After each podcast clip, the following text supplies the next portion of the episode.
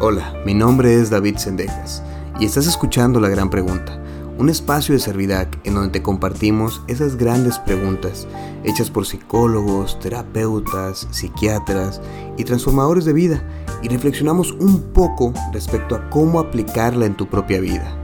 Y de esta manera puedes avanzar aunque sea un paso a la vez a eso que conocemos como salud mental. El día de hoy quiero compartirles eh, la parte 2 del tema de de la atención. Y quiero preguntarles o hacer la gran pregunta con ustedes de hacia dónde va mi mente cuando lavo los platos. Esta es una pregunta, como todas, que es un muy buen atajo para conocerte a ti mismo. Yo, yo usualmente lo digo con pacientes. Y a ver, ¿y tú cuando, lavas los, cuando estás lavando los trastes? O cuando estás barriendo, o cuando estás planchando, o cuando estás caminando sin escuchar música, o cuando estás manejando y no tienes música puesta, ¿en qué piensas? Es decir, ¿hacia dónde va tu mente? Y, pregunto esto porque siempre es una muy buena forma de entender cómo funciona esta parte intrapsíquica de las personas. A veces uno puede estar pensando en el futuro y entonces puede estar lavando los trastes, imaginándose que en dos años, en diez años, van a estar ocurriendo ciertas cosas.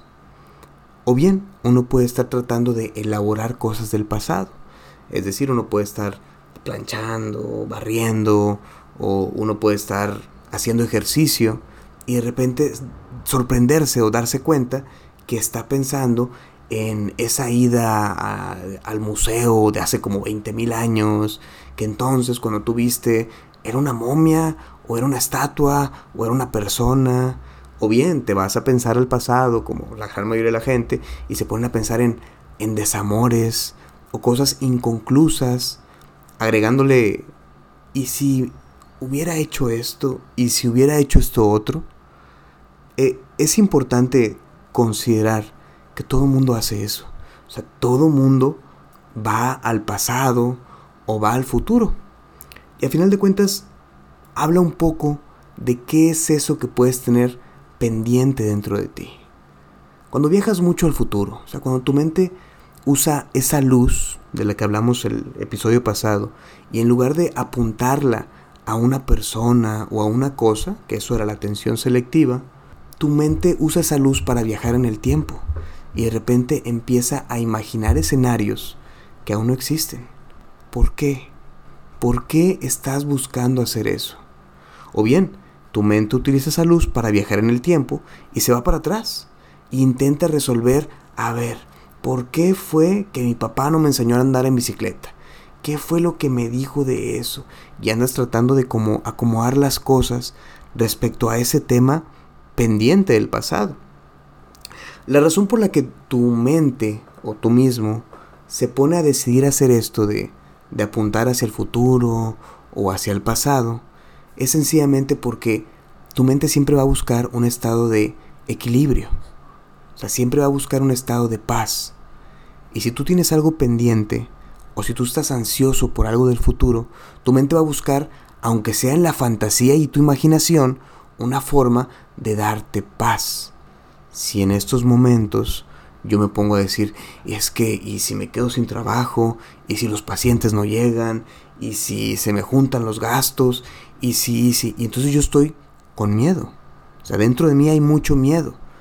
Y de repente me doy cuenta que empiezo a pensar mucho en el futuro, en futuros caóticos y horribles. Bueno, ahí lo que está haciendo mi mente, aunque parezca que es como lo contrario, mi mente está llevando todos estos temores que están dentro de mí, los está llevando a que los imagine. Porque las personas solo hacemos tres cosas, y eso creo que ya lo he dicho en varios podcasts de esto. Las personas hablamos, pensamos o actuamos. Y a veces cuando no puedes llevar a la palabra un miedo que tienes, lo llevas al acto. Y te comes las uñas, y te acabas un pastel completo, y le pegas a la pared. Pero a veces cuando no puedes llevarlo a la palabra y tampoco al acto, tu mente recurre a llevarlo a tu mente. Así, así de, de, raro como suena. O sea, tu mente decide crear una imagen y un escenario dentro de ti, para que al menos ahí fluya. También piénsalo, cuando te pones a viajar al futuro y te imaginas con un carrazo y que tienes el trabajo excelente. Es una forma en la que tu mente está tratando de equilibrar algo, algo que está pasando, pues a lo mejor ahorita tengo miedo y tu mente prefiere acomodar las cosas con un futuro que no sabemos qué va a ocurrir. ¿Qué pasa con el pasado? Pues ya pasó. Y cuando pasa el pasado y no pasan las cosas como queremos, andamos usando esa luz para viajar en el tiempo y decir, todo hubiera cambiado si ese día yo, y ahí agregas cualquier fantasía que tú quieras. ¿Por qué? Porque tu mente va a buscar tener paz a eso incómodo que está pasando dentro de ti. Yo le digo a los pacientes, esto de poner la atención a los pensamientos que llegan, digamos, si la atención selectiva es fijar tu atención a un solo punto por un deseo, esto vamos a decirlo, bueno, así lo digo yo, no, no, de hecho si lo buscas en internet creo que puede significar otra cosa, pero esto que es como una atención dispersa. Tú estás haciendo otras cosas y de repente llegan estos pensamientos. Bueno, poner la atención a esta atención dispersa te va a ayudar a entender en qué temas tienes más ocupada tu parte inconsciente o, tu sombra. O sea, ¿qué, qué temas están ahí como, como dándole vueltas a lo que no quieres ni siquiera pensar. ¿Y en qué temas son? Ponte a pensarlo, ¿en qué cosas me sorprendo pensando a veces? Y háblalo. Haz que deje de estar en el pensamiento y conviértelo en palabras y dile a alguien, para eso son los amigos, oye, fíjate que he estado pensando mucho en aquella vez de hace 25 años en que traté de volar un papalote y no pude. Y cuando lo llevas a la palabra pasa algo increíble, es como un hilo.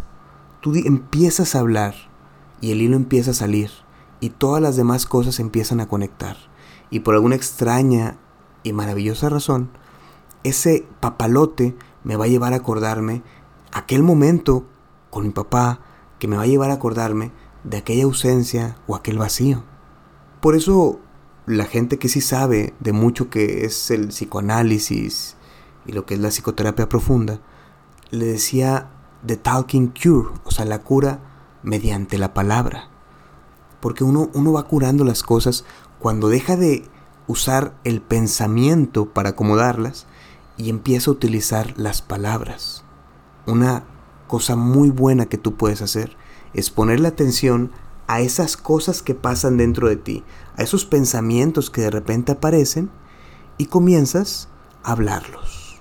Cuéntaselos a alguien o escríbelos, dibújalos si quieres, pero hagas lo que hagas, no las dejes ahí atoradas dentro de ti. Un muy buen ejercicio que tú puedes hacer es decir, ¿cuáles son los temas recurrentes que llegan a mi mente cuando estoy lavando los trastes, barriendo o lo que sea que haga yo rutinariamente. ¿Qué temas vienen a mi mente? Y cuando tú logres identificarlos, trata de hablarlos. No solo se van a mover muchas cosas, sino van a pasar muchas cosas dentro de ti cuando dejes de dejar en el pensamiento las cosas que puedes dejar en la palabra. Recuerda que en este podcast no hay respuestas, existen grandes preguntas y la respuesta indicada la tienes tú Permítete pensar en la respuesta y recuerda que conocerte a ti mismo es la base de la salud mental. No dudes en buscar ayuda profesional para acompañarte en tu proceso y puedes buscarnos en las redes sociales como arroba servidac, ya sea en Instagram o en Facebook. Esta viene siendo la segunda parte del tema de la atención. La siguiente semana hablaremos de la tercera parte, es decir, de cómo utilizar esa atención focalizada, la atención selectiva, o esta atención dispersa de la que hablamos hoy, y utilizarla para focalizarla dentro de lo que pasa dentro de mí. Específicamente eso que puedo estar teniendo pendiente desde hace mucho, mucho tiempo. Hablaremos de eso la siguiente semana y te agradezco mucho, mucho, mucho compartir un episodio más a tu lado.